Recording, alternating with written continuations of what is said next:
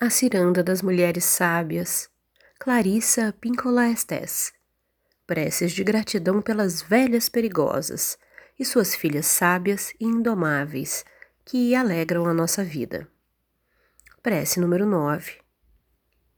Por todas as filhas e velhas que, não obstante difamações culturais que digam o contrário, não obstante mágoas, decisões equivocadas, fracassos totais, são a prova viva de que a alma ainda volta à vida, ainda vive, e de modo vibrante.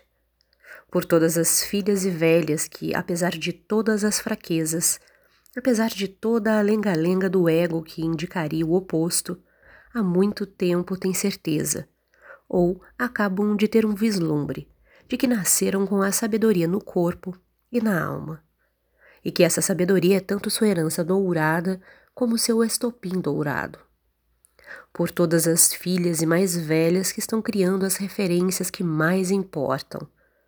Prova de que uma mulher é como uma árvore gigantesca, que por sua capacidade de se mover em vez de permanecer imóvel, pode sobreviver às piores tempestades e perigos, e ainda estar de pé depois.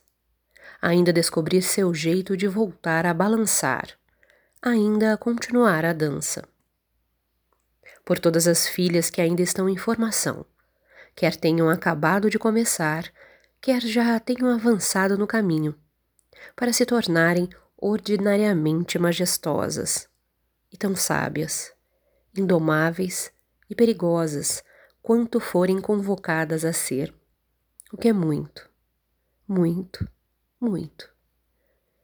Para elas, por todos nós, grande avó e grande avô, grande neto e grande neta, da mesma forma. Que todos nós nos aprofundemos e vicejemos, que criemos a partir das cinzas, que protejamos aquelas artes, ideias e esperanças que não podemos permitir que desapareçam da face desta terra. Por tudo isso, que vivamos muito e nos amemos uns aos outros, jovens enquanto velhas, e velhas enquanto jovens para todo sempre. Amém. Quando uma pessoa vive de verdade, todos os outros também vivem.